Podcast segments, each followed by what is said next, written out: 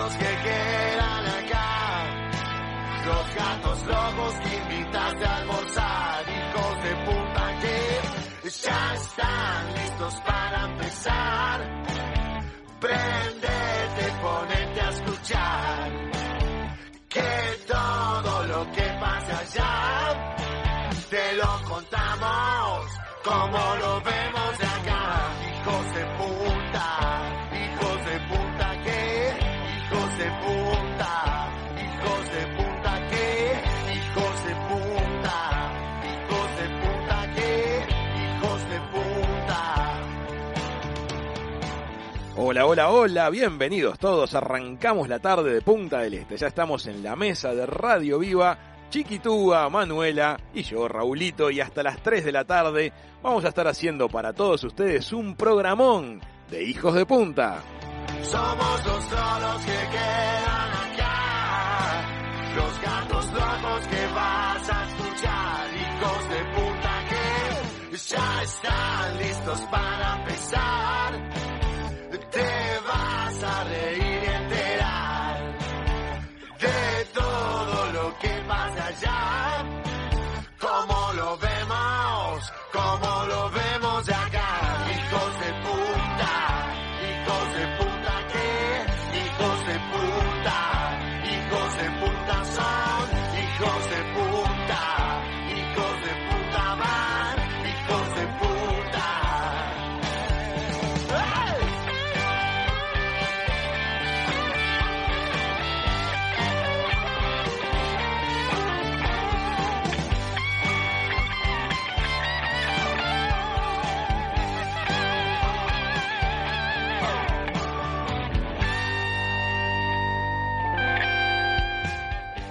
Muy, pero muy bienvenidos todos. Un diluvio cayó anoche sobre Punta del Este. Hay 18 grados ahora. Se anuncia que vamos a tener más lluvias y ya empezaron, parece. Estamos en el estudio de Radio Viva, nos encanta que llueva afuera cuando estamos acá en el estudio y estamos arrancando Hijos de Punta. Están las damas junto a mí. ¿Cómo estás, Manu? ¿Qué tal, chicos? ¿Cómo les va? Buen día. Qué día terrible. La verdad que las horas se me pasan volando. Yo ya estoy preparada para ser diván. Es verdad, sí. Después les cuento. Gran igual. tarde de diván. Sí. Chiquitúa. ¿cómo estamos? Buenos días, me encantan los días. ¿Cómo dormí ayer con la lluvia cayendo como un bebé? Soy Ay, testigo. sí. Como si me hubiesen acurrucado y cantando la roró. La roró. Ah, La me encantó. Y hoy tuve que hacer gimnasia adentro, así que toda una experiencia nueva. Muy Bien. lindo. Ayer retomé clase de música con mi queridísimo profe Germán Magallanes. Estuvimos proyectando arquitectura después. Y a la noche me desvelé por conocer más de los invitados que tenemos hoy, que la verdad que son espléndidos y estamos creándoles un montón de preguntas lindas para hacerlas. Así que se me, se me fue el Yo tengo una pregunta para Rolón, no sé si la va a poder responder. Si vos tenés cura. A ver, Ah. no sé. ¿Qué tenemos para hoy? Contanos, Manu. Bueno, hoy tenemos un programa espectacular. Vamos a conversar con un genio psicoanalista leído por millones de personas. Unos libros tiene que se los recomiendo a todo el mundo. Con una trayectoria asombrosa en radio y TV, músico, no sé qué más. Una No, lista todo. enorme. Vamos a tener al señor Gabriel Rolón. También me llamó Chaumien. Ya, Ah. tiene, ya tengo el WhatsApp. Ya me, me WhatsAppea. Me dijo que por el tema COVID, el rebrote y que acá tenemos solo tres micrófonos, ella me avisa desde abajo y yo salgo y ella eh, entra. Ah, Está bien, ok. porque tenemos tres micrófonos, Claro, no me había dado cuenta. Ah, muy bien. Eso es una precaución que se viene necesaria, ¿no? Él me este dice que prefiere rebrotes. quedarse con ustedes dos porque ustedes son de risa fácil. Verdad. Está bien. Este, muy pocas personas han logrado contar lo que sucede en zonas de conflicto armado Sí. o de desastres naturales con la humanidad y sensibilidad con que lo ha hecho el periodista uruguayo Martín Sartú. Es analista de política internacional, conferencista y docente, la verdad que es un periodista todoterreno. Vamos a estar conversando con Martín Sartú en un ratito aquí también en Hijos de Punta. Así que ya ven, entre Tremendo. Rolón, Sartú y Terrible programón. tenemos un programa precioso con muchas cosas interesantes. Almuercen con nosotros. Arranca Hijos de Punta. Suenan los ratones paranoicos aquí en el 96.7 de Punta del Este, 96.3 de Colonia, al mundo entero a través de Radio Viva FM. Punto Uy, pensar que hace poquitos meses estábamos en medio y medio de Punta Ballena con los ratones paranoicos en vivo, escuchando, serio? sigue girando. Sí. Qué lindo recuerdo y pensar que ahora parece algo tan lejano y tan poco probable, todo el mundo abrazado, disfrutando de la banda. Qué bien que sonaron esas noches. Miren qué bien. Pero mirá cómo se dan las cosas, ¿no? Este, una noticia que queremos compartir con todos ustedes es esto. Alemania venía haciendo las cosas muy bien en cuanto a coronavirus. Recuerdan que tenía números muy buenos para lo que era la media europea. De hecho, ya estaba con este, actividad en sus fronteras, con vuelos incluso turísticos en marcha, organizados hacia un paquete con Islas Baleares pero han tenido que iniciar un reconfinamiento de un distrito muy importante del país por un rebrote de coronavirus. El ministro, el presidente del Estado Federado de Renania del Norte, en el oeste de Alemania, Armin Laschet, declaró el martes, o sea, hoy a la mañana, que el confinamiento del distrito de Gütersloh, donde se ubica el matadero eh, de Tonis, donde 1.500 personas han sido Wow, infectadas en un brote de coronavirus, van a estar con restricción de circulación hasta el 30 de junio. ¿Por qué lo traemos a la mesa de hijos de punta? Porque sabemos que hay mucha cosa dando vueltas referida a cosas que se hacen mal y que traen rebrotes. Bueno, miren esta, esta cifra. Un punto de contagio, un matadero en esta localidad de Renania eh, provoca el confinamiento hasta el 30 de junio de 360.000 personas, que son las que habitan esa pequeña ciudad que se llama Mm. Gütersloh, y ahí se bloquea nuevamente la ciudad. Es una marcha atrás fuerte. Impresionante. Porque, claro, es un lugar que además este, generó un contagio derivado de alimentos. Entonces, eh, ramificó a una velocidad descomunal. Entonces, me parece bueno que lo mencionemos. Ustedes ya saben seguramente por qué lo estamos poniendo sobre la mesa, porque ha habido algunos episodios tensos, y entonces vamos a poner las barbas en remojo. ¿Qué les parece? Por el momento, las autoridades alemanas descartaron que pueda decretarse restricciones masivas a escala en todo el país y Wheeler descató, rescató, por otro lado, el éxito que está teniendo la aplicación para teléfonos inteligentes lanzada la semana pasada, porque permite al usuario rastrear los contactos con casos confirmados de coronavirus y que lleva ya más de 12 millones de descargas en Alemania.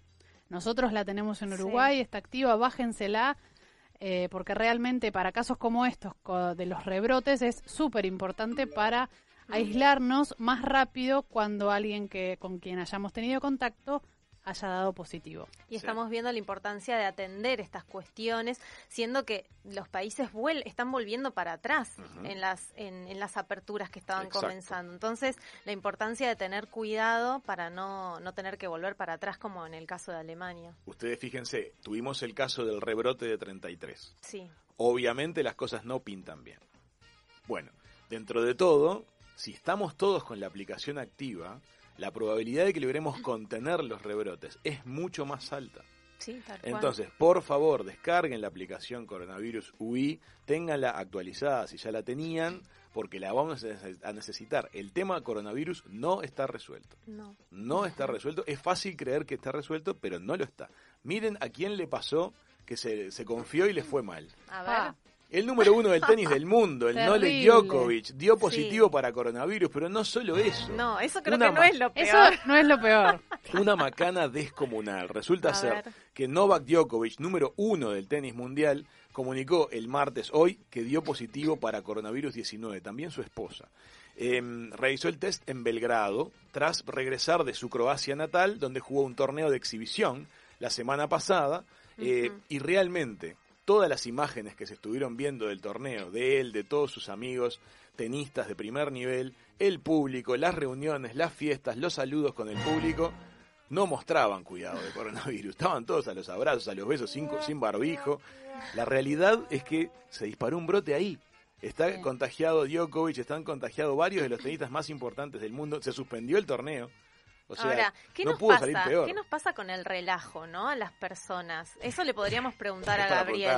Porque la verdad es que como que te, tom- te dan una rienda suelta chiquita y ya es como que hubiésemos vuelto para atrás el tiempo, como si no hubiese pasado nada y realmente es preocupante. Es preocupante. Además, fíjense qué feo que es no solo enfermarte.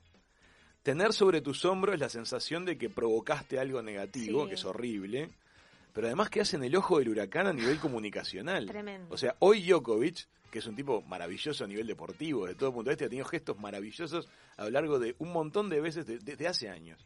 Hoy está en el ojo del huracán Sí. como la cara visible de la organización del torneo, porque bueno, que no se tomaron las medidas, que no se tomaron las precauciones, que era evidente que iba a pasar y pasó. Es que creo que la pena es esa, ver que, que no hubo cuidado, porque creo que el gesto de él no, no fue malo. O sea, él quiso hacer algo Exacto. positivo, quiso hacer algo como de apertura. Como siempre él. Claro, y lamentablemente no, no tuvo el cuidado suficiente y creo que eso es lo que lo deja un poco quemado, Y entre le pega, comillas, le pega ¿no? Porque- comunicacionalmente, sin duda. porque El búlgaro Grigor Dimitrov, otro tenista top ten, también Sí. está contagiado. Borna Eh, Koric. Borna Koric, eh, Víctor Troiki, la esposa de Troiki, el preparador físico de La Djokovic. esposa de, no, de Djokovic. La Los hijos no, pero la esposa sí. Es una macana enorme. Aparte, imagínense toda la gente que asistió al evento, que Mm. también tomaron pocas precauciones, cómo se sienten ahora. Ahora, vamos a reflexionar un detalle sobre esto, A ver, porque nos puede pasar a todos. sí, por supuesto. Nos invitan a algo o queremos ir a un lugar que se va a congregar gente. Y vamos, Sí. porque decimos, bueno, vamos. Llegamos, vemos que las precauciones se fueron al diablo. Retírense, no se queden ahí, Sí. porque va mal. Nadie te obliga No, a es quedarte. verdad, hay que, hay que ser responsable a dónde vamos, pero una vez que vamos a un lugar, ser responsable también si nos quedamos o no. Ahora lo que a mí me asusta es como la gente que tiene el, el alcance que tiene Djokovic en este caso no se cuida porque a ver iba a ser un evento que iba a ser televisado o fotografiado. O sea qué pasa que no ni siquiera eso te digamos te cohíbe y, te, y te hace reaccionar de que lo que estás haciendo no está bueno Es un fallo organizacional. Tampoco Y es tenía la aval-. Tenía el aval del gobierno, no estaban haciendo nada ilegal en No, ese Es torneo. bueno que lo menciones. Eh, simplemente que no llevaron adelante protocolos sanitarios porque no se habían establecido y el gobierno no los había exi- exigido. claro Bárbaro. Pero- Entonces, está mal Nadie te lo Claro. dijo, nadie te lo exigió. Pero vos ya lo sabés. No, mm. na- nadie te dijo acerca de las Viste que los seres humanos estamos acostumbrados a eso, como que nos tienen que decir. Obligados. Viste, si no te dicen, ah, no, nadie Ah, me yo dijo no que sabía, tenía". claro. Es una lástima porque siempre reclamamos libertades. Mm. Pero después Sí. nos piden que nos, que nos obliguen a las cosas Tal o nos cual. multen porque si no, solo no las hacemos. Y después nos enojamos y nos multan. Y nos enojamos y nos multan. Bueno, Igual. es para pensar. Rolón, estamos a full hoy, Es para ¿eh? pensarlo. Después del trasnoche rolonero quedamos pensando. Mal. Bueno, le vamos a contar algo súper lindo para que puedan disfrutar de la noche de hoy, algo bien original y bien pintoresco. Ustedes saben que hoy se celebra la noche de San Juan, los 23 de junio. Sí. Eh, es el inicio del verano en el hemisferio norte y la tradición dice que se encienden hogueras, fuegos, se hace música.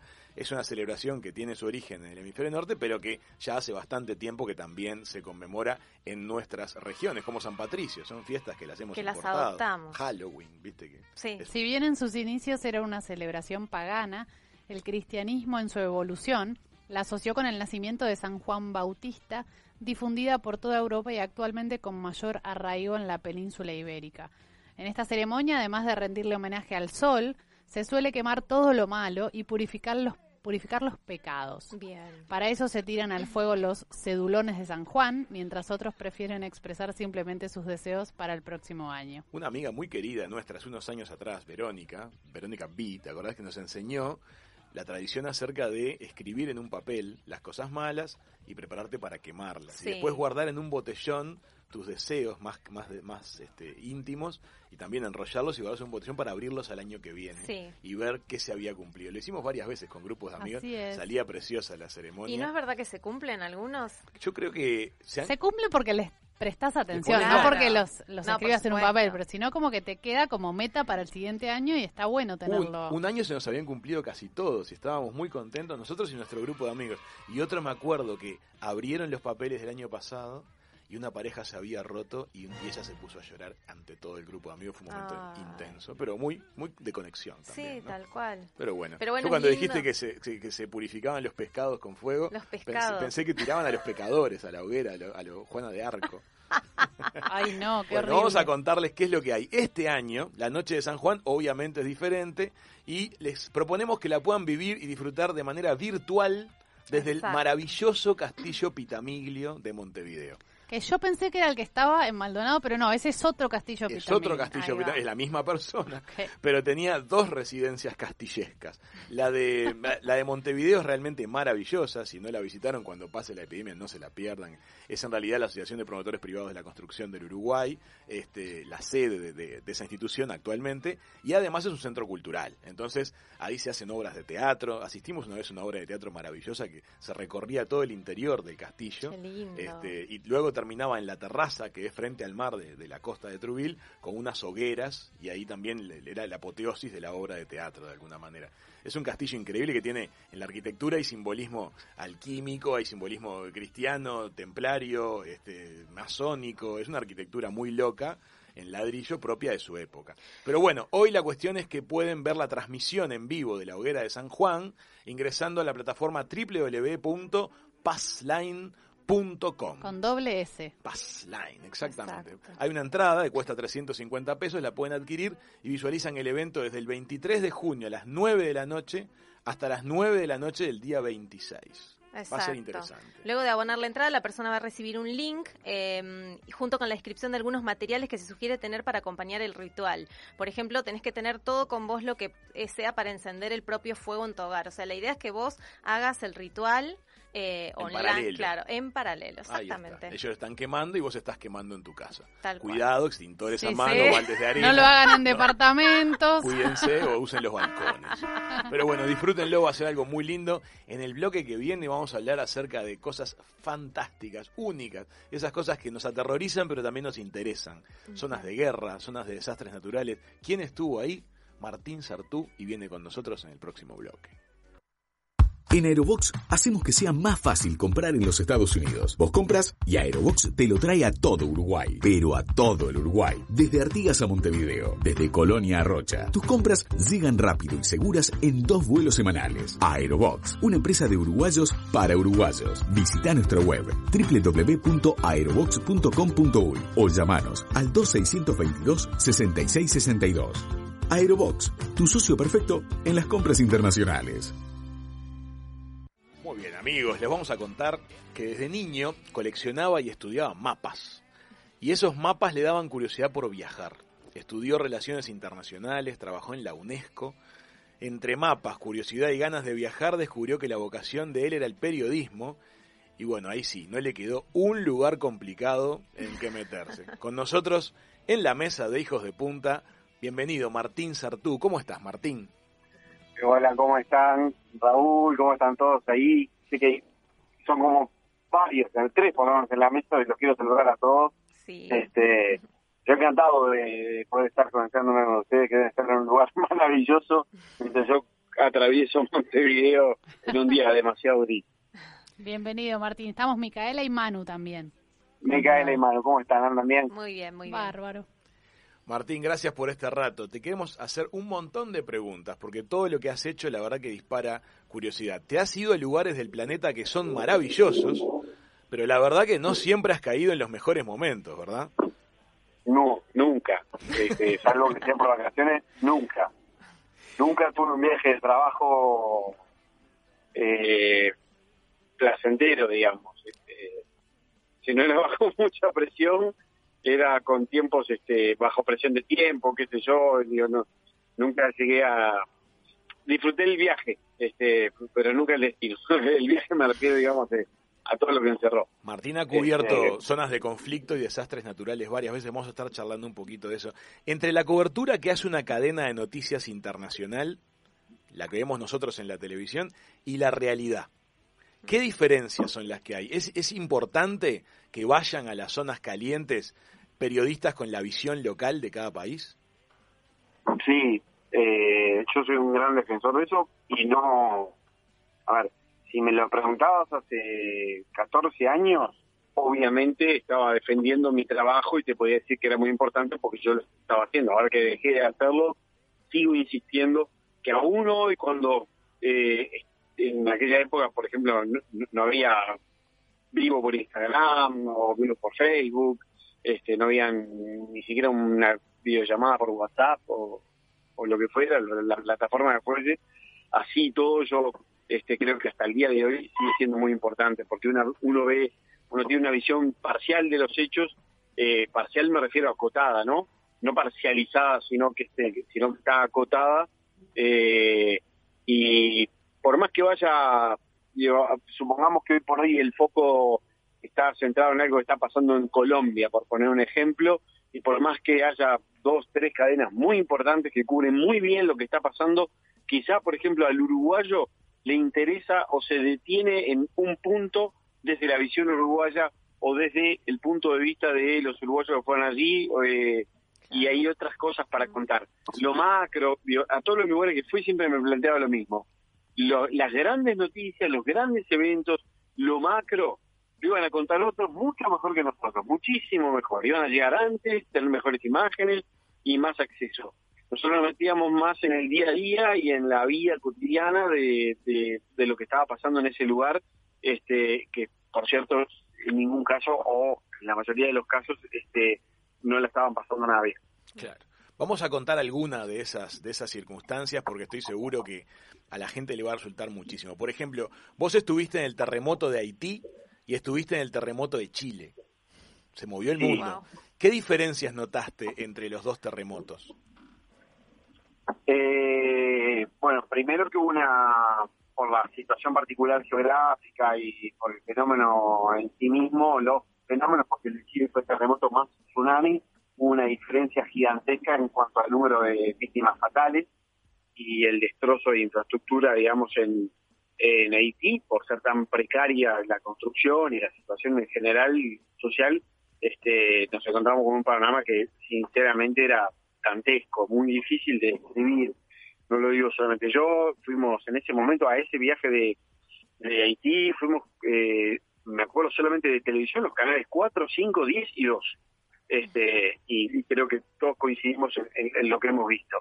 Em, de la misma manera, eh, te puedo decir que Chile, más allá de que la infraestructura no eh, fue menor, el, el drama humanitario fue menor, que nunca se puede comparar porque el drama de uno no es comparable con el drama de otro, socialmente vi otras cosas, este, se generan otras cosas.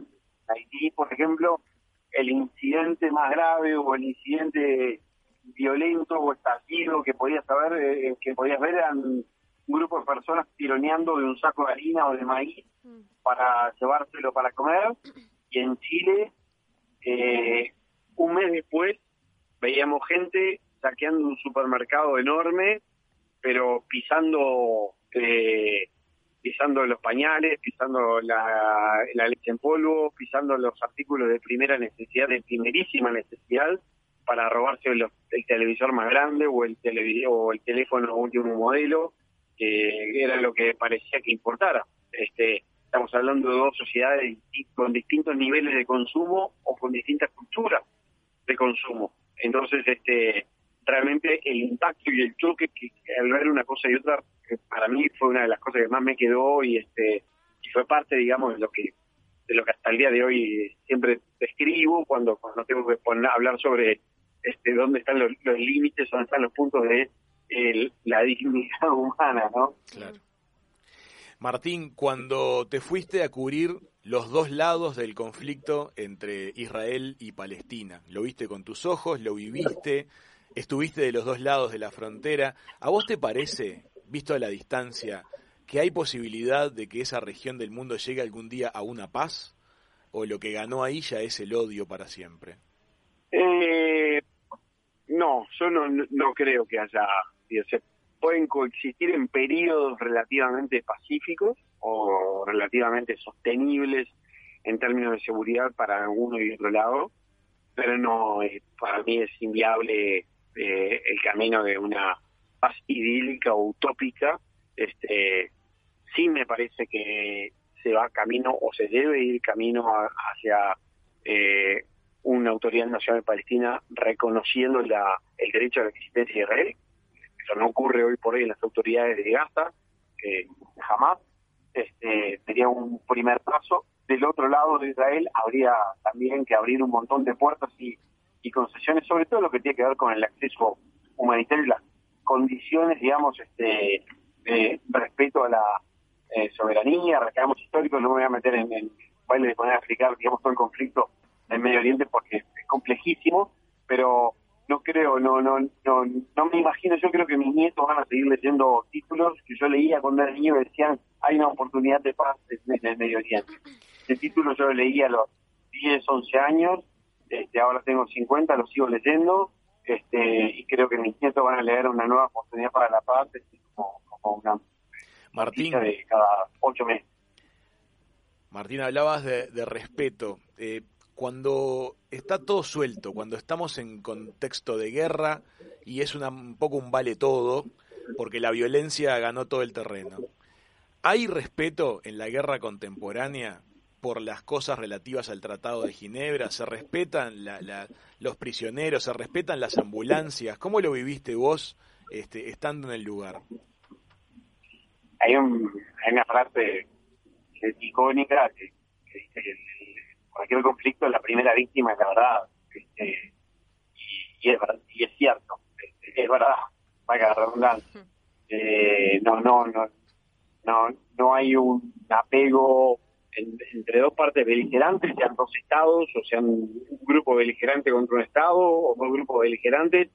Eh, no hay un apego a las convenciones formales eh, sobre cómo se debe con- conducir la guerra. Es increíble que digo, Es increíble, digo, a veces nos cuesta pensar que hay un derecho o está legislado, digamos, este, cómo se debe con- conducir un- el uso de la fuerza en el mundo. Eh, no lo hay, no hay un respeto, no yo he visto y me ha, tocado ver eh, situaciones en las cuales me he trasladado en una ambulancia de la Media Luna Roja y eran eh, militantes del movimiento Hezbollah, en este caso en el sur del Líbano, pro-iraníes, eh, chiitas, eh, que transportaban eh, gente, que transportaban armas y yo estaba dentro de esa ambulancia porque me estaban yendo al lugar. Como Adentro tal de la- lo mostré, ¿verdad? Adentro de la Este, ambulancia, no. cohetes. Sí, sí, claro, eran ambulancias falsas, este, para, para, para, obviamente para engañar y para, para no ser atacados, este, se utilizaban de la misma manera que eh, en, en muchos lugares del territorio israelí eh, estaba acompañado por colegas periodistas o civiles que te daban una mano y no eran ni periodistas ni civiles, eh, eran funcionarios del ejército que monitoreaban lo que decía, lo que no decías, o cómo informabas, o que te guiaban o te desguiaban, este, o te confundían. Eh, a ver, siempre intentar con hacer ver la mejor parte del cuento o la parte más favorable para uno y otro, eh, es, eh, esa parte esencial, la propaganda es inherente, digamos, eh, al relato de, de como un conflicto. Yo era chico y escuchaba los, las radios argentinas a Galtieri decir estamos ganando en el conflicto por, por las Islas Malvinas y Falkland. Claro. Este, estamos ganando. Eh, la propaganda o el, o el uso, digamos, este, eh, alterar eh, los hechos, bueno, so- son, son la parte con la que uno ya sabe que tiene que contar este, a la hora de, de un lugar. Por eso, quizá de ahí también la importancia de llegar, estar, ver, pero ver desde un punto de yo voy a mostrar lo que veo, yo voy a contar lo que escucho y voy a transmitir lo que estoy sintiendo eh, fehacientemente. Eh, después hay otras grandes cadenas que pueden hacer mega análisis y demás, pero digo, el testimonio directo del lugar a mí me parece que sigue siendo esencial. Martín, ¿y a vos qué te pasa? Con todo esto que contás, es como que me da terror pensar en las situaciones en- por las que pasaste. ¿A vos qué te pasa cuando te subís a un avión y sabés que te vas a enfrentar con todas esas cosas? ¿Cómo es tu manejo del miedo como, como ser humano, digamos?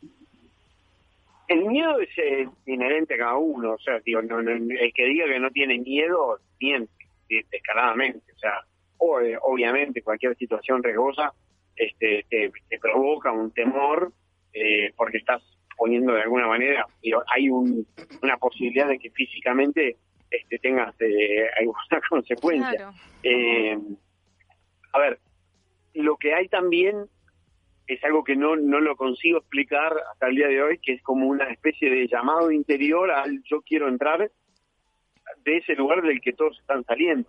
Mm. Eh, cuando un poco después del huracán Katrina en Nueva Orleans, con un compañero viajamos a, de vuelta a Nueva Orleans porque venía un segundo huracán muy, muy, muy, muy, muy grande este, y, y hubo una evacuación de un millón de personas, bueno, o sea, un se autoevacuaron. Un millón de personas salían por la carretera de Nueva Orleans Y vos buscando otros puntos Y vos ibas. y nosotros en el auto entrábamos, y, a a- colas de cuatro o cinco horas de autos parados, y nosotros por la otra vía, pero como si fuera luz verde, y dale, y la policía te paraba, decía, mostrabas tus credenciales que eras periodista, y te dejaban llegar al lugar, Sí. este y te decían, pero pero ¿no ves que todo el mundo se va? Sí, sí, quizás ahí lo pensaba mucho y era, siempre estoy tratando de entrar a ese lugar del que todos salen. Claro. Amigos, Eh, pero estamos, bueno. estamos charlando con Martín Sartú, cronista de situaciones de conflicto de hace muchos, muchos años de aquí del Uruguay. Él estuvo en Irlanda del Norte cuando estuvo el conflicto del IRA, estuvo en Chiapas cuando fue el alzamiento zapatista. ¿Qué se pone en la mochila de trabajo cuando estás en una zona de conflicto y arranca el día por la mañana? ¿Qué pones en la mochila? Eh, ahora que decía hacerlo, digo, primero porque tecnológicamente eran otras épocas, eh, baterías, muchas baterías, Claro, este, este, mucho cable pesado, y ahora sería todo mucho más liviano, sería una papa ahora. Si lo tuviera que ser ahora sería una papa. Este, pero nada, lo que se pone básicamente es eh, la confianza en la persona con la que trabajás. Eh, no te va, pues, a ver, ustedes ahora me están haciendo una nota a mí, yo en cada cobertura de estas que hice, o la hice con un fotógrafo o como un camarógrafo. Bien. Nada lo hubiese podido contar, mostrar, eh, o hubiese transmitido algo si no hubiese sido por eso. Que además, en el lugar in situ, eh, es el que lleva la peor parte. Porque Claro. si tenés que salir corriendo, yo Claro. Tengo las dos, pi- las dos piernas y una mochila pesada, o quizás en la mano un micrófono o algo. Él va con, iba en ese momento una cámara de 7, 8 kilos al hombro y además trabajaba con un ojo, porque tenía un ojo puesto Sí. en, Claro. en, en el viewfinder y, este, y, y, y pidiéndome a mí, decime que hay atrás, decime que hay arriba, decime que hay al costado. Y este, Ay, entonces, Dios. siempre el, el fotógrafo, el camarógrafo, es el que lleva la peor parte y del que todos se olvidan. Así que digo, no puedo dejar de reconocer y agradecer y señalar el, eh, la importancia, el valor, eh, en todo sentido, de quienes son eh, reporteros gráficos, según el rubro que sea, y este y, nada, y, y- están allí presentes porque son los que son parte esencial. Sin ellos no podríamos contar la historia. Martín, vos ahora no estás trabajando concretamente en periodismo de zonas de, de conflicto y riesgo, estás volcado a lo deportivo, sos el gerente de comunicación de uno de los equipos más grandes de aquí de Uruguay de fútbol, pero te pregunto, cuando en televisión estás en el living de tu casa y hay un desastre natural o se dispara un conflicto bélico, adentro vos, adentro tuyo, ¿se enciende una llamita de curiosidad? ¿No te dan ganas de armar la valija chica y arrancar? Siempre. Este, no lo haría, siempre, siempre, sí, Qué fuerte. ¿eh? siempre. ¿Te digo, parece eh, que aflojará alguna me vez? a pensar, digo, ¿y cómo, cómo llego? O sea, ¿cómo hago para llegar? ¿Cómo haría si tuviera que llegar a tal lugar? Este, sigo enganchado a, a ver, digo, formo parte de un foro, de un grupo, digamos, que al día de hoy sigue manteniendo una comunicación muy, muy, muy fluida, que es de personas que cubren, o que cubría, yo, yo cubría este, determinados episodios y constantemente es una base de recursos sobre cómo llegar, cómo ir, con quién hablar, dónde estar, este, donde es una bolsa de piques, llamémosle. Qué tentación, ¿eh? Es como un Eh, Tinder abierto. Eh, y aparte, a ver, muchas veces estás, eh, estás hablando de, mirá, estamos yendo todos para tal lado, porque porque se viene tal cosa en tal lado. Ja. Y, al día de hoy no, yo no estoy trabajando y, y sigo participando, lo veo, tal, ya lo miro de lejos, este, pero pero sí, de repente me, me asombra ver dos, tres semanas después que los noticieros del mundo están hablando de ese lugar. Este, a mí que hay mucho también manejo de, digo, yo, a ver, en el año, en los 90, eh, me tocó cubrir para el diario El Observador la toma de rehenes, ustedes son chicos, capaz que no se acuerdan, la toma de rehenes de la embajada, la residencia del embajador japonés en Lima, Por por supuesto. parte de un movimiento terrorista, el MRTA. Eh, ahí sí pasé Navidad, fin de año, la verdad estuve un tiempazo en Lima cubriendo eso. Eran los 90, ¿no? lógicamente estábamos muy lejos de todo. Eh, digo, en, en cuanto a posibilidades, trabajaba para un diario, fui solo, había un fotógrafo uruguayo que, que sacaba fotos para, para, para poder transmitir y demás. Y, y allí el día a día era hablar con periodistas de todas partes del mundo que estaban cubriendo ese gran hecho y que los habían movido de todos lados para llegar ahí. Les hablo de que estaba eh, Cristiana Mampur, yo qué sé, los grandes estaban todos ahí. Anderson Cooper. Y, he escuchado conversaciones de decir, de acá nos vamos a, este, van pasando, por ejemplo, ya pasó un mes y no, no saltaron la embajada, entonces pasó un mes y medio, bueno, ok, listo. Y, y todos estaban yendo para Ruanda y Burundi. ¿Por qué? Decían, porque hay que poner sobre la mesa lo que está pasando. Están cometiendo un genocidio y nadie se ocupa. Entonces, vámonos para allá. Y al tiempo, sí, efectivamente, no solamente hubo un genocidio, sino que eh, el foco mundial estuvo puesto ahí. Entonces veías cómo los medios de alguna manera pueden decidir, o Mm. grupos de periodistas pueden decir, vamos a poner el ojo en tal lugar para, para poner sobre la mesa este, lo que está pasando en un lugar del mundo. Qué brutal. Como también puede pasar que haya Que no lo hagan. este, Sí. lo de no ir a determinados lugares para que no se vea. Totalmente. Eso hay una, manipula- una manipulación positiva y negativa, pero hay, lo hay. Sin duda. Qué Martín. relajada debe estar tu familia ahora. Seguramente. Sí, no, no, no, no, ya está, son tiempos que ya pasaron. Este. Digo, yo personalmente no, digo, nunca, eh, me- en el momento no me detenía a pensar en las implicancias y demás. Después, cuando uno vuelve en el avión y está volviendo y qué sé yo, empieza a darse cuenta. Claro. O con el paso de los años, este, una noche está durmiendo y te asalta un grito, una cara o algo, un Ah, olor que te recuerda algo, este, o se te viene a la mente en un sueño y, y- y nada, empezás a sentirlo, a sentirte mal y la pucha, digo, hay cosas que o las heridas no son heridas porque sí, este, Se quedan las adentro. sí. cicatrices quedan y, y bueno, ah, hay que saber convivir con ellas. Martín, es para hablar un año contigo, Sí. todo es interesante, me quedaron mil millones de preguntas para hacerte, pero seguramente no va a faltar oportunidad de que nos juntemos y podamos seguir conversando. ¿Y quién te dice que no sea aquí más adelante en el estudio de Radio Vivo? Te mandamos un abrazo, un abrazo bien grande y gracias por haber estado con nosotros. Con todo gusto, para mí es un placer siempre charlar con ustedes este, y con toda la gente de allí. Así que bueno, eh, a las órdenes, pasaré a visitarlos eh, cuando pueda. si me invitan, yo estoy. Sí, te esperamos. Gracias, Martín. Gracias a ustedes, un gustazo, gracias. El genio de Martín Sartú pasando por la mesa de Hijos de Punta. En Aerobox hacemos que sea más fácil comprar en los Estados Unidos. Vos compras y Aerobox te lo trae a todo Uruguay. Pero a todo el Uruguay. Desde Artigas a Montevideo. Desde Colonia a Rocha. Tus compras llegan rápido y seguras en dos vuelos semanales. Aerobox, una empresa de uruguayos para uruguayos. Visita nuestra web www.aerobox.com.uy o llamanos al 2622 6662. Aerobox, tu socio perfecto en las compras internacionales.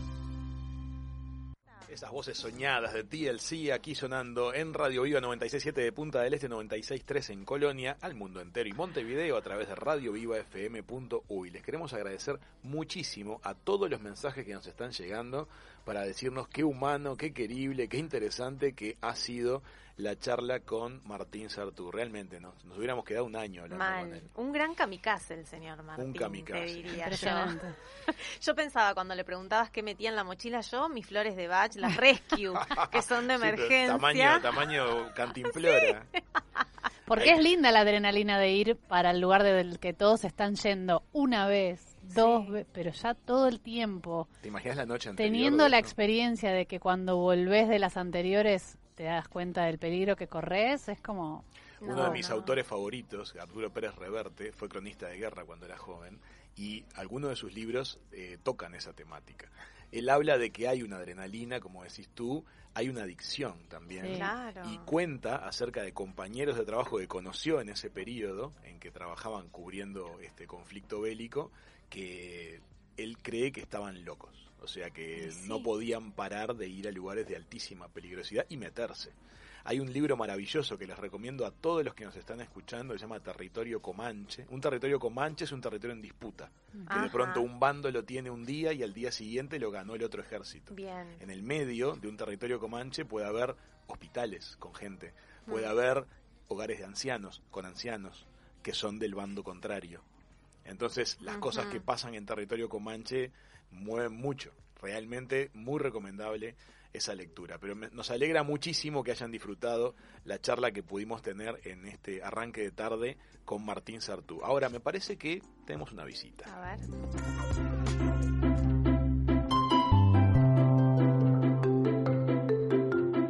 Cuando la saludas, la estás despidiendo. Chao Mien, en Hijos de Punta. Es una presentación de Casa Castilla. Las mejores flores y eventos de todo Punta del Este.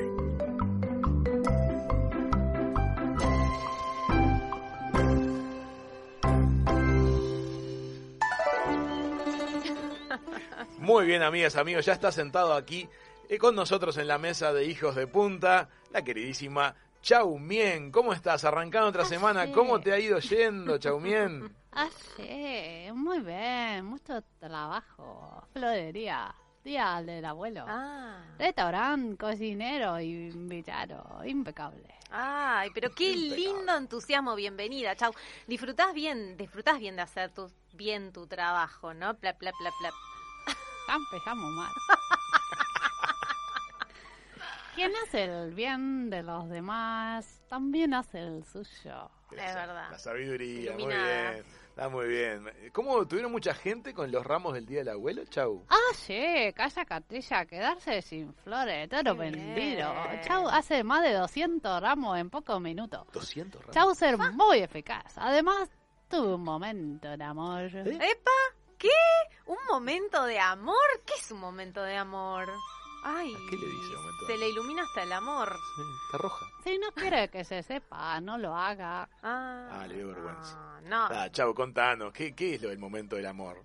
Chau se enamoró. Chau está enamorada. no, Ah, te enamoraste. Se enamoró, enamoró. Chau. ¡Qué lindo! ¡Qué lindo! Contanos más, Chau, queremos saber.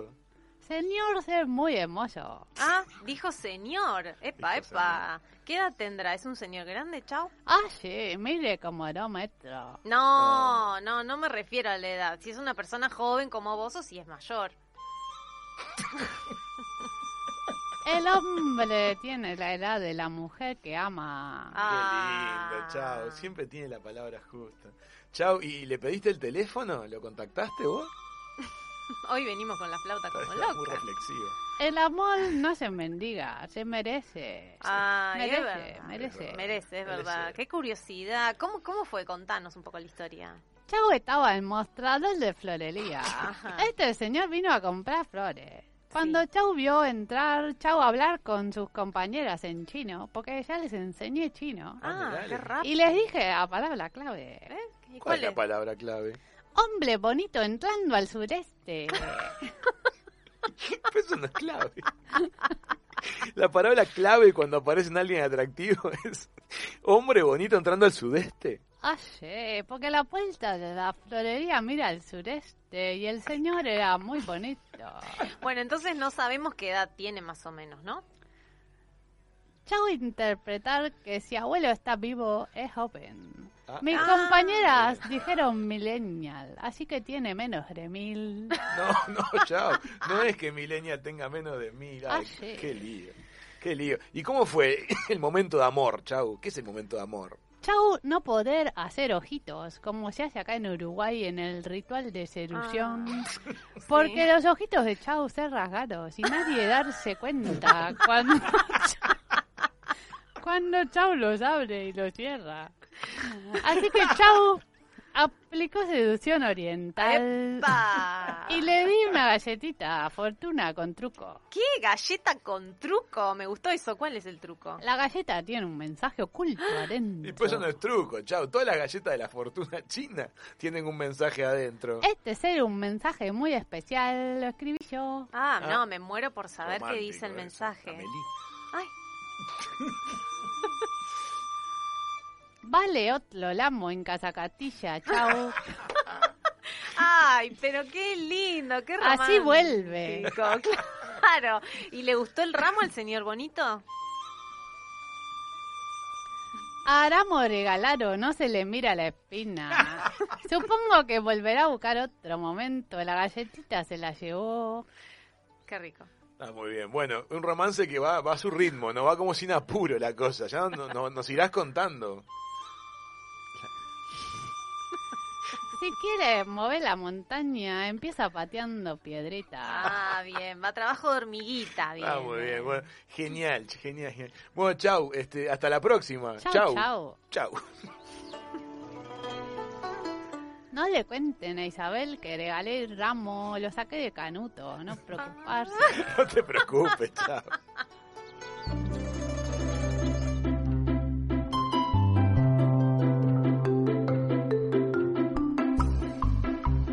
Chao Mien, en Hijos de Punta, fue una presentación de Casa Castilla. Las mejores flores y eventos de todo Punta del Este.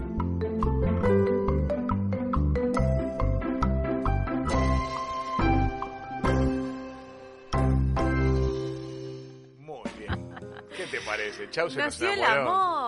Chiquitúa, chuvo, chau de visita. Sí, la vi en la escalera, me dijo, se iba riendo, ¿qué pasó? Lo que pasa es que parece que conoció un- a un señor que se enamoró. No. Se enamoró. La enamoró. Se se enamoró. enamoró. Y le- para seducirlo le, le dio una galleta de la fortuna. Y la galleta decía vale por otro ramo. Ah, era como el helado, ¿se acuerdan el torpedo cuando venía con el vale otro? Bueno. Exactamente, le hice un vale otro. Pero qué A lindo, ramo ¿no? regalado Se- no se le miran las espinas, me dicen por WhatsApp. Se está ¿Dijo eso? arraigando, dijo eso. Porque el ramo regalado si le gustaría, Claro. si no. Qué lindo. Qué lindo. Bueno, pero ya, ya tiene trabajo, tiene casa, compañera de cuarto, ya tiene no, amor. Bueno, amor. Increíble. Le ¿Qué son las aventuras de Chau. Las aventuras de Chau radicándose en Uruguay. Mira qué linda noticia que nos pasó la producción. El aporte de un ingeniero automotriz contra el coronavirus. El equipo Falda del Carmen de Super TC 2000, esto es una de las categorías de automovilismo Sí. más grandes de la Argentina, Así es. comandado por el ingeniero Javier Chabatari, ha comenzado a fabricar un dispositivo que se puede usar a nivel familiar, comercial o industrial que a través de una muy alta concentración de ozono Desinfecta alimentos, ropa y otros elementos, colaborando a reducir la probabilidad de propagación de coronavirus. El producto se llama B-Logic y se trata de un electrodoméstico totalmente hermético en el que se introducen los alimentos, ropa u otros elementos y son expuestos por varios minutos a una alta concentración de ozono, asegurando su correcta desinfección sin modificar sus propiedades y con ello deteniendo la propagación y la circulación del virus. Es ¿Qué como una parece? heladerita. Es una heladerita. ¿La vieron? Sí, lo vimos en la foto de la nota de prensa, le contamos a la gente, eso lo van a encontrar en página 12 de Argentina, página 12.com.ar. Es muy interesante ver la imagen de, la, de, de este dispositivo, esto Sí. está simpático. Seguramente se pueda llegar a desarrollar a distintos tamaños dependiendo Sí. de las necesidades. Yo creo que vamos a terminar teniendo en los aeropuertos una especie de heladera de cuerpo entero que te deje la cara afuera y que te metas un rato Sí. adentro y Sí, te saque y te saque limpio antes de subir al Hay, avión. hay a- máquinas para adelgazar que te hacen a correr en ozono. y todo Es en verdad. ozono. Las Es he verdad. probado. Es verdad. Y ¿Has también probado hay-. ¿Qué tal es correr en ozono? No, no es correr. Vos te sentás y te envuelven como en un... Es como un... Sí, como un, no sé, como un una- muñeco un inflable. huevo. Claro, como un huevo con la cabeza la cabeza La cabeza queda afuera. y vos sentís aire. Es como una Un ventilación de, de- de las partes. Te quedas dormida. Exactamente. Gran ventilación Suena raro. genital. Está muy bien. Pero bueno, no, esto en realidad va a estar disponible en dos capacidades, vos que hablabas de los tamaños, 140 litros y 220 y después va a ser una van a ser una opción como para delivery también de comida, que es más ligera, eh, que es de 40 por 40 por 40. ¿Qué O te sea, parece? Para que tengas y para que bici. lleves. Qué Tal bueno. Creativo. ¿no? Me gusta. Me gusta. Aparte son cosas fáciles de utilizar, intuitivas y no está de No más. sabía que el ozono mataba el COVID. Yo tampoco, tampoco sé si está verificado, pero por algo están de alguna manera planteándolo. Es probable que parece que no le gusta. ¿Cómo vos que sabes todo? ¿Cómo se genera el ozono?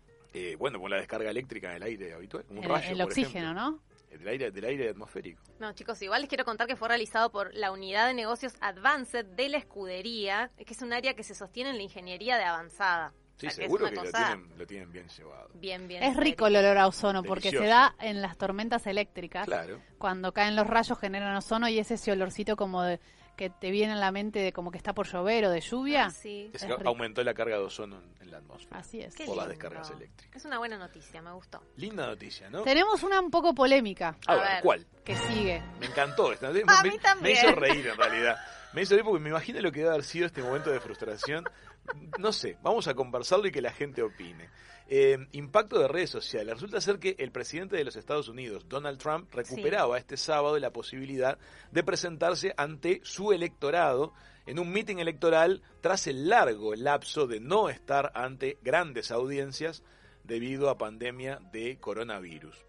Había grandes temores de que un evento de este tipo podría contribuir a la propagación de COVID en un país donde ya han muerto casi Sí. 120 mil personas. Estamos hablando de que hizo el torneo Nole y le pegaron todos y este hacía el, el evento. Bueno, el mandatario anunció que un millón de seguidores Sí. habían pedido entradas para ver y escuchar al presidente. Ajá. un millón Hasta de ahí estaba contento. Todo muy positivo. ¿Qué le pasó? Bueno, se esperaba una multitud estimada de 100.000 personas, así que se decidió, y ahí estuvo bien en cuanto a tomar previsiones de coronavirus, lo hicieron en un escenario al aire libre, Sí. para que el presidente también pudiera hablar de alguna manera para todos. De alguna manera no hubiera limitación de espacio, porque Ajá. 100.000 personas no entran en ningún estadio, No. eh, digamos, en- de los are- arenas, y este y además al aire libre. Entonces hasta ahí todo iba Sí, positivo se maquilló, se peinó, todo se el jopo, Se el- puso la peluca nueva. roja.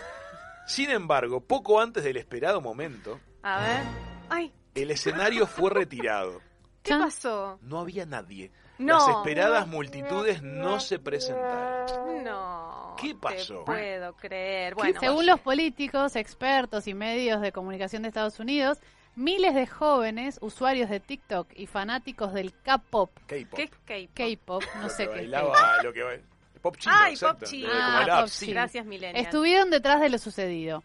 Volvieron un desafío en la red social pedir tickets para el evento, para luego no presentarse. Le hicieron la de los chinos, le hicieron la del Le chino. hicieron un, oso escala ciudad. Le hicieron el vacío, El pobre. Donald. Qué impactante. Pidieron, se, se pusieron todos de acuerdo para pedirles entradas por las redes, por eso ellos pensaron que iban a ser un millón, y después dijeron, bueno, va a venir el 10% de ese millón, 100 mil, y en realidad eran cinco gatos locos pobres. Qué situación incómoda. Ahora, fíjate, yo creo que es la primera vez que hay un bluff de este tipo Sí. a escala ciudad. Bluff. Nunca lo había visto Sí. suceder. Bueno, bueno. uno de los potenciales entonces de redes sociales. Pueden convocar Claro. a una manifestación y, Y no darte ir. vuelta a una ciudad o también pueden este, hacerte un vacío a escala cósmica. Sí, bueno, Fuerte. los críticos del presidente lo cuestionaron por poner en riesgo a sus seguidores, por un lado, porque no les, no les pidió ni que usaran mascarillas, o sea, también hizo, tam- bueno, a lo Trump, ¿no? Sí. Este, y Inyéctense vinagre, dijo. Y los asistentes al evento tuvieron que firmar una exención que protege la campaña de Trump de la responsabilidad por si se enfermaban. Un capo. Ah, mucho mejor un que. Djokovic. Salió mejor que Nole.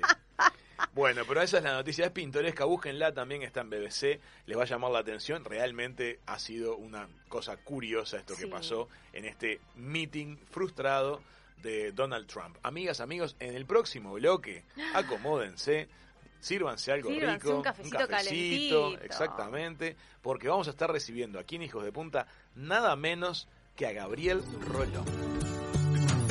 La entrevista en Hijos de Punta es una presentación de Aerobox. Aerobox, tu socio perfecto en tus compras internacionales. Muy bien, amigas, amigos, vamos a estar enlazando a una lluviosa punta del este con la confinada Buenos Aires. Ojalá que disfruten mucho en las dos orillas de este puente que vamos a estar tendiendo a partir de ahora. Vamos a conversar con una persona fascinante, psicólogo, psicoanalista, es el autor con más libros vendidos en la Argentina. ¿Escucharon bien? En la tierra de los grandes escritores, eh, el más leído. Toca guitarra como los dioses, canta precioso tiene miles de horas de radio emitidas y cientos de horas de TV, seguramente sea esa la cifra. Es un privilegio tener con nosotros en la mesa de Hijos de Punta a Gabriel Rolón. ¿Cómo estás, Gabriel?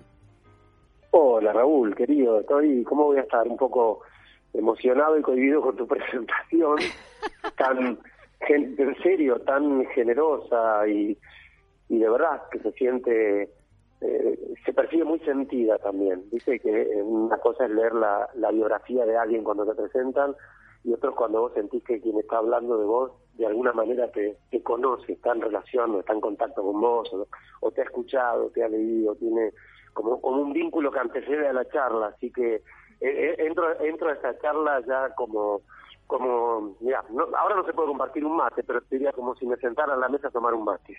Te hemos leído, estamos con Manu, estamos con Mica, te hemos leído, visto, escuchado. Hicimos cola bajo la lluvia para verte en el teatro este, de Montevideo. Así que so- me acuerdo que soñábamos alguna vez tener la oportunidad de ser quienes te hiciéramos las preguntas. Así que es un sueño, un sueño cumplido. Eh, vamos a tratar de estar a la altura. Déjame que salude a las chicas. Claro. Salude también a Manu y Nica. ¿Cómo están, amigas queridas? ¿Todo bien? Muy bien. la hermosa Punta del Este, Sí. una, una tierra muy particular para mí, ¿sabes? A ver, contanos. Bueno, mi, mi mujer se crió en Punta del Este. Mi Ah, mujer eh, este, se crió allá en Punta, eh, eh, en Maldonado, y bueno, hizo su, su todo su, su colegio primario, o sea, se vino para, para estos lados de la Argentina, digamos, a los 13, 14, así que es una una chica uruguaya en su formación inicial y de allá. Qué lindo. Eh, su famosa tierra colorada, como dice ella, y pueblito, ya le dice pueblito, porque en su época era un pueblito, y hoy es una ciudad preciosa, no es más un pueblito. Pero bueno, tengo una relación así de mucho mucho cariño por, por propiedad transitiva. Y no sos el único. Te quería. ¿Por qué los extranjeros que, que aterrizan por Argentina y por Uruguay se sienten y se conectan enseguida con nosotros? Y cuando nosotros vamos para el extranjero, cuesta llegarles al corazón a veces. Y claro, ¿sabes por qué? Porque nosotros somos receptivos, nosotros somos pueblos que, que abren sus brazos, somos pueblos que abierto, han abierto sus brazos a, a los inmigrantes, a los corridos de la Guerra Civil Española o de la Segunda Guerra Mundial, o a los que simplemente venían tras un sueño, hemos recibido a todos, todos, este, judíos, árabes, eh, católicos, turcos, musulmanes, eh, no importa si, si eras de Polonia, de la Baja Italia, de donde fuere, eh, hem- hemos sido pueblos que abrieron los brazos y eso nos convirtió en gente de brazos abiertos. Eh, entonces, mm, por el contrario, eh, digamos, Europa ha sido, han sido lugares expulsivos hasta de su propia gente, con sus guerras, con sus peleas políticas, religiosas, eh, y siguen siendo de algún modo, eh, muchos de ellos, a lo mejor este, España tiene, tiene el raro eh, privilegio de, de no ser tan así, ¿no? Eh, Pero los demás son, son lugares como muy cerrados.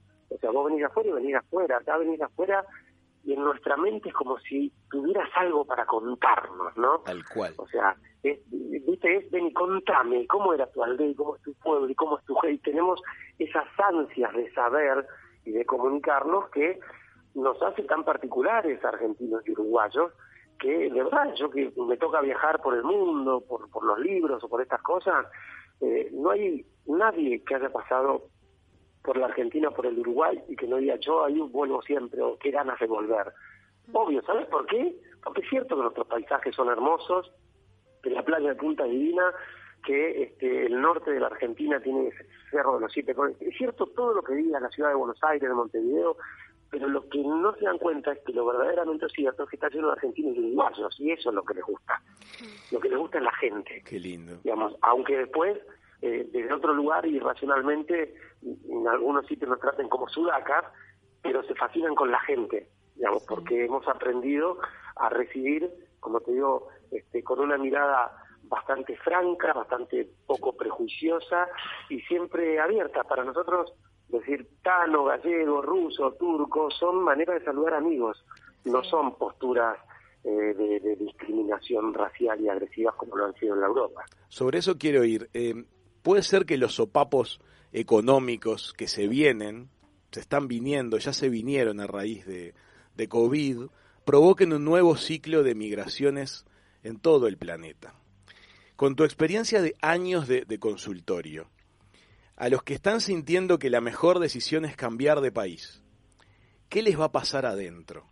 ¿Está bien que tengan dudas? Sí, claro, ¿cómo no va a estar bien? Porque, a ver, vos, vos tuviste una migración mentirosa, Raúl, querido. Sí. O sea, vos te quedaste en un lugar que es la patria, porque Uruguay y Argentina son patria. O sea, yo- nosotros los argentinos, pensé que sos argentino, este, por lo menos eso me han dicho, ¿no? Sí, es como que nadie sabe de dónde soy. Yo nací en Uruguay, viví unos años en Argentina y la verdad que Ah, quedé como quedé en el medio. Y el Ah, corazón porque a mí me también dijeron, quedó Raúl. Raúl es argentino también. Hay y- quien piensa. Mica es argentina. Pero- No, la- mi Manu y yo somos argentinas. Las y dos de la estamos- mesa son argentinas. Sí. Estamos enamoradas de uruguayos y nos vinimos a vivir acá. Bueno, pero te das cuenta, este, le- le- se lo digo a los tres, o sea, vos decís, nadie sabe de dónde sos, pero yo estoy seguro que ni vos sabés de dónde sos, porque, Sí. ¿sabés qué? En, en- en el alma, en el corazón, ser argentino y ser uruguayo es lo mismo. Sí. O sea, después son los caprichos políticos, los poderes de la historia, lo- la- la- las tradiciones de una Buenos Aires cruel que, dejó desamparado a don José Gervasio, este, como desamparó también a San Martín en su momento, ¿no? Eh, pero, digo, la- la- las cuestiones de la- las miserias personales nos obligaron a ser dos países distintos, pero claramente, o sea, eh, nosotros tenemos una, una cosa que no podemos sentirnos eh, afuera o en otro país allá, como no pueden sentirse los uruguayos en otro país acá.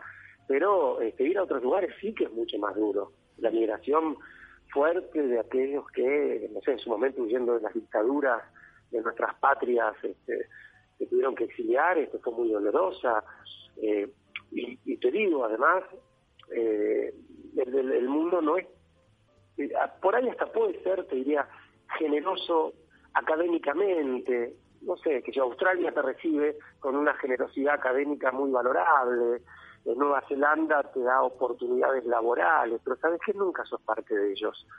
Eh, para mí, el, el ir al almacén del Cano era, era estar con alguien, no, no, no entendía, o sea, no, para mí el Cano era, era de los nuestros, y, y, digo, y, y todo esto, ¿no? Y jugar al fútbol con el ruso, y, o sea, entender a, a lo que voy. Por ahí es cierto, lo que hoy no podemos dar nosotros económicamente, que es un poco expulsivo también, eh, porque ¿qué, ¿cómo le vas a negar a un pibe de, de 20, 23, 24 años que tiene sueños, que tiene ganas y que ve que en la patria no se puede? ¿Cómo le vas a negar la posibilidad de que se vaya a jugar su, su destino? Pero sí se le va a hacer muy difícil. Se va a hacer muy, pero muy difícil, porque tenemos una manera emocional de contactarnos, una manera íntima, profunda y una manera única.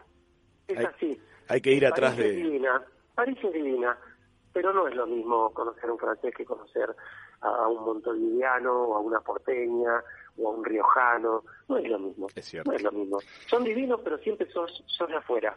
Sí. Gabriel, hablando de, hablando de sueños y de proyectos, estás con un proyecto nuevo que es entrevista abierta. Queremos que por favor nos cuentes de qué se trata. Yo ya saqué la entrada, este, pero quiero que por favor le cuentes a la audiencia de qué se trata este proyecto maravilloso de, de entrevista abierta que lo vamos a poder disfrutar aquí en el Uruguay. Sí. Eh, mira, eh, para mí es una, una apuesta muy importante y por eso también el- elegí el Uruguay para hacerlo. Eh, digo, es la primera vez que yo voy a dar una charla teatral en, el- en este formato online al que nos obliga el COVID. Y yo quería, viste, como siempre, siempre es mejor eh, hacer los inicios con gente que uno lo ama, en todas las líneas, digamos, en, en- en el sexo, en el estudio, en el arte, en el trabajo. Si te aman siempre es mejor para, para empezar y perder el miedo, ¿no? Totalmente. Eh, Y entonces mm, me gustó la idea de que fuera eh, el Uruguay el, el primer lugar donde presento entrevista abierta, que es un espectáculo que yo he presentado ya en Uruguay y en, en toda Argentina, eh, que se nutre de las preguntas de los de los espectadores, ¿sí? Es decir, en el formato teatral, pensá esto, hay dos moderadores en la sala con un micrófono abierto, la gente levanta la mano, pregunta y pensamos juntos. Qué lindo. Y acá vamos a hacerlo eh, de la siguiente manera. La gente que eh, ha, ha querido este, ver esto y participar y que, que por hábitat con- consiguió su, su ubicación, digamos, en esta sala virtual, puede entrar media hora antes. Esto empieza el viernes a las 8, 19.30 se abre, se da puerta, se da sala, como se dice en el teatro, Claro. y desde ahí puede, por chat, dejar sus preguntas Ah, y bueno. después mi, mi compañera de vida, mi Cintia, que va a estar acá conmigo, que va a ser la moderadora de la charla, estará leyendo las preguntas y, e interactuando conmigo, siendo la voz de la gente, y leyendo los chats que los mails que los chats, perdón, los comentarios que vayan llegando a partir de lo que hablo para relanzar y vamos a intentar eh, comunicarnos a pesar de las dificultades del COVID en este formato de entrevista abierta. Es, es, un desafío para mí. ¿eh? Viernes 26 de junio, amigos, 20 horas. Las entradas están a través de Habitab. Este, no se lo pierdan, la oportunidad de, participar nada menos que de una conversación de las que siempre soñás tener, como la que estamos teniendo ahora con Gabriel Rolón aquí en, en Hijos de Punta. Gabriel, hace unos meses atrás, nosotros aquí en Punta del Este nos entusiasmamos con el proyecto de hacer una radio con contenidos distintos a la hora del almuerzo y lo estamos haciendo y nos sentimos muy pero muy felices y gente como vos nos ha apoyado dándonos su presencia. ¿Por qué a los humanos nos hace tan pero tan bien tener proyectos? Porque si vos, a ver, pensar, pensar esto, Raúl, eh, el proyecto es algo que está adelante, ¿no? Y vos proyectás hacia adelante. Sí. Y cuando vos pones un proyecto adelante, entonces cuando vos mirás al frente, lo que ves es ese sueño que tenés que construir.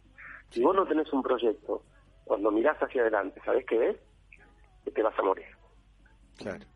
El proyecto está entre está delante nuestro y nos es el destino de todo ser humano y es la gran eh, y maravillosa tragedia del ser humano, esta de, diría don Miguel Unamuno, el sentimiento trágico de la vida, de sabernos eh, finitos, de saber que, que no solo nosotros, sino todo lo que amamos en algún momento ya no estará más.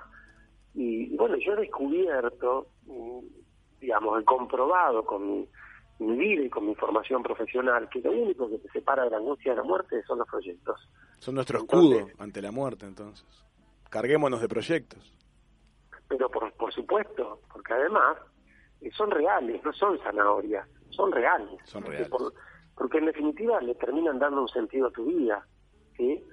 O sea, si vos no tuviste proyectos, si no tuviste sueños, eh, la verdad es que pasaste por, por, por esta existencia de un modo eh, pálido. O sea, si no hubiera pasado, no, no pasaba nada, ¿no? Eh, y es lindo, me parece, mm, darte cuenta que cuando uno pisa la tierra deja huella. Claro. Eh, y no lo digo como con algo de que tiene que tener una trascendencia universal, eh, ni ser un exitoso. Hablo de, de, dejar la huella de que en cada uno de tus pasos se juega tu destino y se juega tu deseo. Digamos, después ese deseo puede ser este, tener una panadería a mitad de cuadra en el pueblo de tus viejos, no importa. No, estoy hablando de jugar en la selección de fútbol. Estoy hablando de eso, estoy hablando de que eh, tu vida acompañe y se juegue en cada uno de tus pasos. Buenísimo. Gabriel, yo quiero ir un poco al mundo de los vínculos. Y sabes que ahora... ¿Cuál de las dos sos? Porque no te Manuela, soy Manuela y te amo. ya, que estoy, ya que estoy te lo digo. lo. No sé si es muy rápido para decírtelo, pero bueno. Eh, en realidad, sabes que ahora de grande, habiendo aprendido, suelo tener un dicho para mí y para cuando hablo con alguien sobre vínculos de pareja, y es que muchas veces con el amor no alcanza. Ahora yo te pregunto a vos, ¿alcanza solamente con amar? ¿El amor todo lo puede? No, no, no, no. No, por suerte, porque eso nos obliga a, a estar atentos a muchas más cosas, ¿no? Digamos, eh, si con el amor alcanzara, uno eh, tendría garantizada la, la felicidad o, o tendría- estaría condenado a no buscar más nada, de alguna manera, ¿no? Pero no, con el amor no alcanza, eh, ni siquiera alcanza con el amor para sostener una pareja, no ya te digo para transitar la vida. Digo, la verdad, eh, dos personas que se aman mucho, pero no se respetan, pero no se escuchan, pero no son compatibles, eh, bueno, se- guardarán en su corazón como que alguna vez se cruzaron por la vida con alguien que amaron, o se quedarán eh, fatalmente juntos solo por amor, habiendo tenido una existencia de desencuentros. y No, no, el, el amor, mira, yo aprendí cuando estudiaba matemática Sí. lo que se llama con- condición necesaria pero no suficiente, ¿sí? Sí. Es decir, es necesario para que exista un cuadrado que la figura tenga cuatro lados, pero no es suficiente con que tenga cuatro lados. Además, los cuatro lados tienen que ser iguales y los cuatro, los cuatro ángulos tienen que ser rectos. Si no, con cuatro lados no hago un cuadrado. ¿Se entiende? Sí. Yo creo que el amor es la condición necesaria, pero no suficiente de una relación de pareja. Eh, tienen que estar esos cuatro lados, pero con los cuatro lados solo no hacemos nada.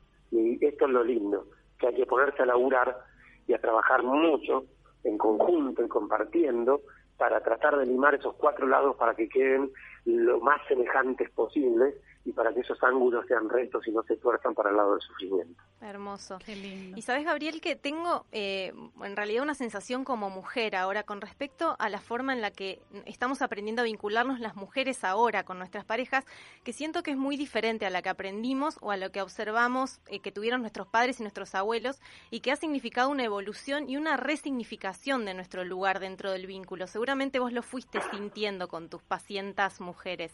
¿Qué nos pasó a las mujeres durante estos últimos años? ¿Sentís lo mismo que, que siento yo? Sí, sí, claro. Me parece a mí que ha sido eh, la más importante de las revoluciones de la humanidad de, de los últimos, del último siglo por lo menos. Eh, este lugar que, que las mujeres están consiguiendo y batallando todavía. Eh, y lo han hecho con tanta potencia que a muchos hombres nos han puesto de su lado, ¿no? Que esto es lo, lo más lindo, que es que eh, yo siempre estuve de ese lado aún antes de que, de que el, el movimiento feminista se pusiera en marcha. Eh, siempre me, me resultó muy extraño ese sentimiento de posesión que cuando yo era adolescente muchos compañeros tenían de sus de sus novias o que Mm. los grandes que yo veía, mis abuelos, mis tíos, eh, esta, esta cosa de, de, de cierta de cierto lugar este, de, objeto privado, ¿no? Sí. Que tenía la mujer. Había, había un bolero que en aquel momento se escuchaba mucho que se llamaba justamente propiedad privada, ¿no? Ay, sí, ¿No? ¿Te acordás que decía, para que sepan todos a quién tú perteneces, sí. con sangre de mi vena te marcaré la frente para que se respeten aún con la mirada y sepan que tú eres mi propiedad privada. Tremendo. Tremendo, ¿no? Y las letras de los mariachis. Tremendo. Y uno decía, qué romántico. Sí. Pero no es romántico, era Claro. atroz. Era atroz. O sea, yo, yo lo entendí de chico que eso no era romántico, que era Mm. horrible. Y yo creo que, además, las mujeres nos han hecho un enorme favor a los hombres, ¿no? Eh, digo, pensemos por un segundo, por supuesto, me, me estoy refiriendo a, a la elección heterosexual en este Sí, momento, sí, sí. eh, para, para dar este ejemplo. Elección que es una más dentro de muchas posibles y que están todas sanas, ¿ok? Quiero aclarar esto. Pero, digo, en algún punto, para aquellos que este, somos heterosexuales, eh, el, el nuevo lugar de la mujer nos ha sido muy, muy generoso, porque como la mujer ahora se puede mantener a sí misma, puede concretar sus sueños, puede llegar a lugares de poder, ¿qué quiero decir? Ya no nos necesitan más. Y entonces, como ya no somos necesarios, tenemos que ser deseables.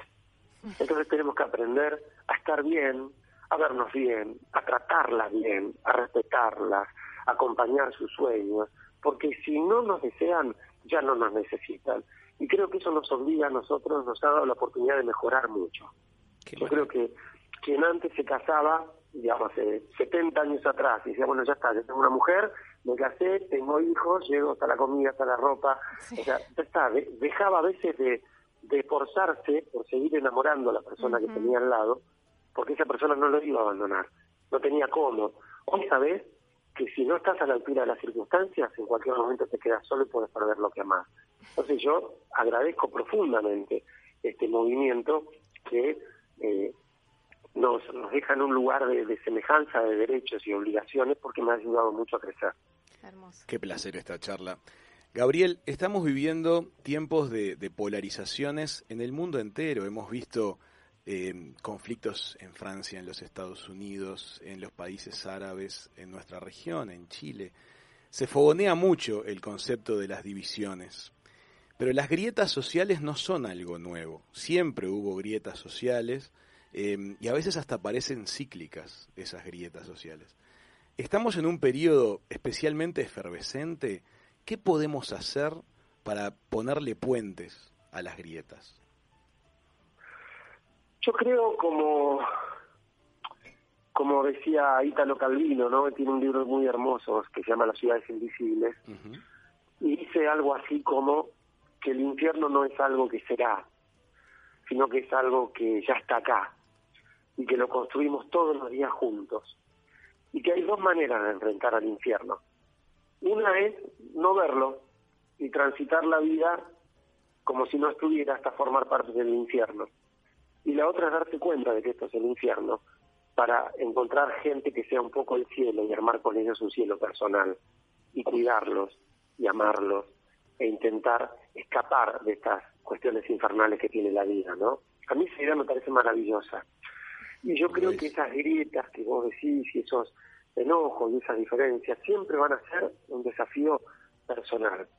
Quiero decir, que vos con Mica y con Manu podés armar ahí un grupo de trabajo que a lo mejor escape a cierta conflictiva que pueda haber en un medio de comunicación. Es tuyo, es tu mundo, vos lo podés construir con, con tu pareja, un ámbito donde eh, el, esté el respeto, donde se acepte la disidencia, la disidencia religiosa, política, eh, bueno, pero es de cada uno, porque yo no me hago ilusiones con la humanidad, ¿sí? Para mí el ser humano eh, no es un ser bueno en sí mismo, eh, no es un ser noble. Conozco mucho la psicología y sé que nos mueven egoísmos, miedos, ambiciones desmedidas, celos, deseos de posesión, de reconocimiento extremo, competencias. Entonces sé que todo lo que nos hace ser seres humanos está allí para que salgamos a pelear, no para que salgamos a abrazar. Entonces yo creo que eh, esas grietas, eh, no, no, no, no sueño con que un día el mundo se hermane, sueño con encontrarme en este mundo con gente que tenga ganas de hermanarse y hermanarme con ellos. Bueno, Gabriel, ojalá que podamos ser parte de ese mundo, porque la verdad que la charla que acabamos de tener nos hizo tremendamente bien a todos. Creo que todos los que nos están escuchando sienten lo mismo. Nos están llegando unos mensajes preciosos mientras conversamos. Desearíamos tener muchísimo tiempo para poder charlar contigo.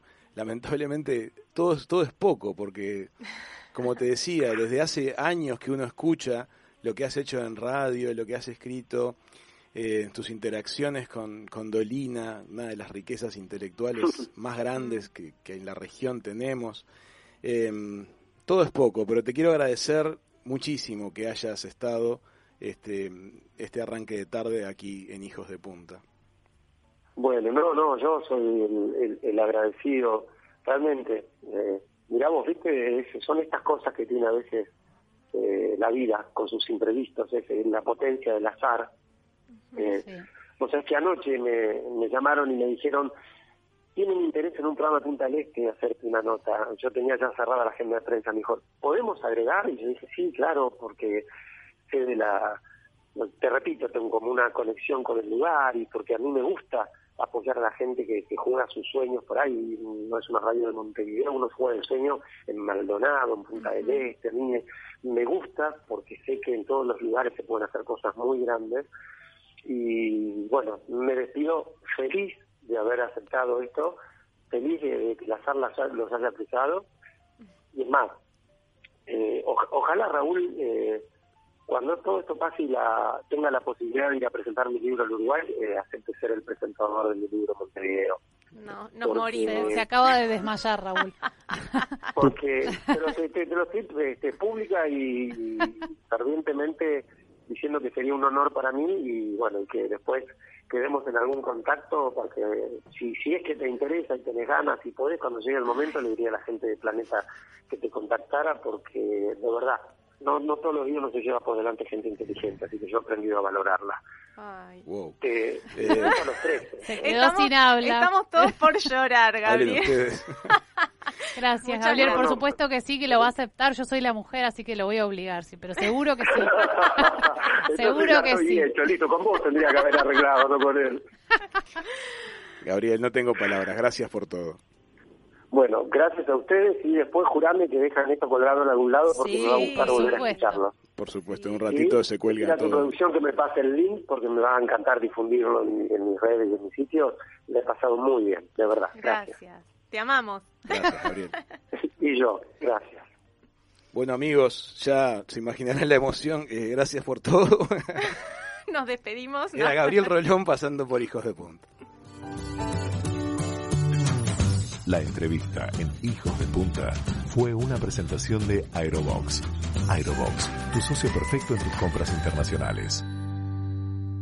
Bueno, muy bien amigos, amigos, estamos muy movilizados por lo que fue la charla con, con Gabriel Rolón, aprendimos de temas significativos, ¿Cómo transforma nos dejó en, pensando. en poesía todo lo que dice, no? Cualquier cosa que diga puede dar eh, como una frase memorable. Son personas de una profundidad muy especial, este, capaces de intuir muchísimo. Dense cuenta de cuánto infirió de nosotros, de la mesa, de lo que De soñamos radio, hacer, de de, la radio, este, sin manejar información previa. Son personas que tienen ese don desarrollado de la intuición y es muy admirable. Cuando uno queda como cara a cara a ese tipo de, de personas, mueve mucho el piso. Pero bueno, les agradecemos también los muchísimos mensajes que llegaron mientras Muchas estábamos charlando. felicitaciones para ti. Y llegaban muchas preguntas también. Les, queremos agradecer las preguntas. A veces nos da un poquito de, de vergüenza no poderlas leer todas, pero estamos hablando de que llegamos más de 50 preguntas en pocos minutos.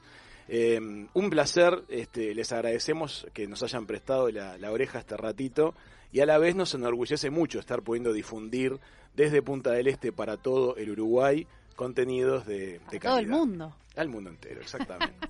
bueno, hablando de emotividad, hay una noticia que me parece hermosa y que quiero que compartamos, que es la historia del anciano Hermann. A ver. Resulta ser que Hermann es un anciano, este, se llama Hermann Schreiber, es alemán, pero vive en Vigo, en España, en el norte de España. Y tiene Alzheimer. Sí. Entonces, este, la cosa es así, durante el confinamiento, este anciano alemán en Vigo salió a tocar un día la armónica a la ventana. Sí. Y su cuidadora, que se llama Tamara, le hizo creer que el aplauso sanitario era para él. Sí, sí, sí. Y bueno, es una mentira piadosa que se volvió verdad, porque al día siguiente se enteraron y todo el vecindario coreaba el nombre de Herman pidiendo un concierto. Así que se generó una especie como de la película de La vida es bella, ¿no? Sí. Eh, y bueno, esto ha inspirado al director de cine Jordi García para crear Herman, que es un corto de animación en el que el protagonista es un virtuoso del violín. Sí, exacto. El corto, publicado el 16 de junio, acumula miles de visitas en YouTube en la publicación original y también se difundió a través de diferentes perfiles de Twitter y Facebook. En él se cuenta a través de dibujos animados, que esto es súper lindo, la historia de este anciano cambiando la armónica por el violín Exacto. y sumando algunos toques de fantasía, como por ejemplo al comienzo se ve al protagonista, que es Herman, que se prepara en la soledad de su camerino cuando su asistente, que es el papel que hace Tamara en este caso, le dice que el público ya está listo y bueno, sale y tras unos minutos se ve como toca el violín ante el público, pero después la imagen cambia a una habitación de una residencia. O sea, en realidad Herman se estaba en, en el corto imaginando todo y su hija le dice al teléfono que le quiere ver pronto. Y lo que dice eh, Jordi García, que es muy lindo, dice, quería explorar en qué pensaba Herman cuando hacía esos conciertos. Lo único real es en realidad lo que tú vives. Así es. Y me pareció súper lindo el mensaje. Y vamos a terminar todos llorando. Si quieren ver el corto, está en el YouTube del diario El País. De Madrid. Eh, Es el país de Madrid. País de Madrid está el corto subido. eh, se llama Herman. Si no ponen Herman con doble N y con H. Lo vamos a subir también a nuestras redes sociales. Y lo van a poder encontrar. Sí, una Bueno. belleza. Y mirá qué noticia que te deja ilusionado. Resulta ser que una mujer en Irlanda, Sí, que hablábamos fuera de micrófonos en la tanda de hoy acerca de, fue uno de los lugares que visitó Martín Sartú en pleno conflicto, conflicto de Lira. exacto.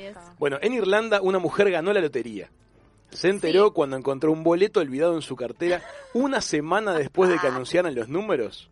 Había ganado 11 millones de dólares. No te lo puedo ¡Qué creer. bueno! ¿Qué te parece? Voy a revisar todas mis carteras. esas carteras. La ganadora dijo que el ticket ganador estuvo en su cartera durante una semana entera porque no sabía que había ganado esa inmensa suma de dinero. Es algo que le podría pasar a mi mamá, que siempre tenía esas carteras enormes llenas de papeles, de golosinas, de todo. Este, muy gracioso. Tenemos a una acá que también tiene carteras con, con, con Llena doble de fondo. cosas. Parezco Sí, sí, sí. el ¿Viste lo que doctor es? Chapatín. No sabes lo que Pero es imposible no tener muchas cosas. Está Pero muy bueno. bien. Yo creo que entra la orquesta, están todos ahí de smoking. Adelante, chicos, vamos.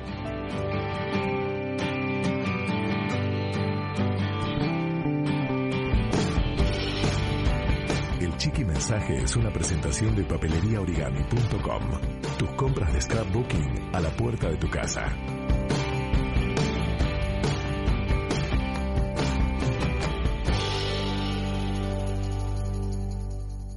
Señores, a ponerse de pie.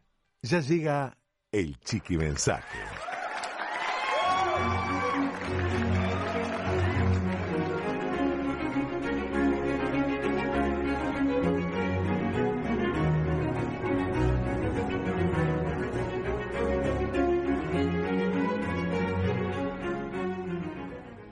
Draw a portrait of a friend. Even better if you have not drawing skills. Bien.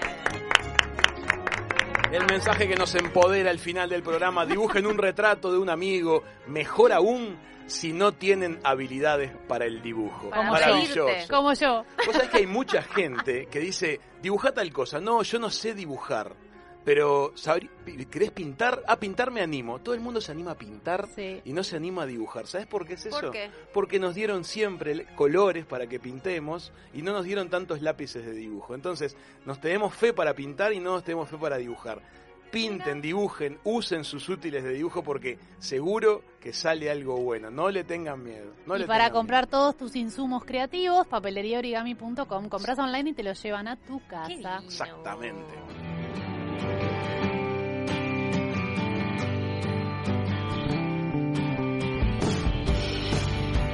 El chiqui mensaje fue una presentación de papeleriaorigami.com. Tus compras de scrapbooking a la puerta de tu casa.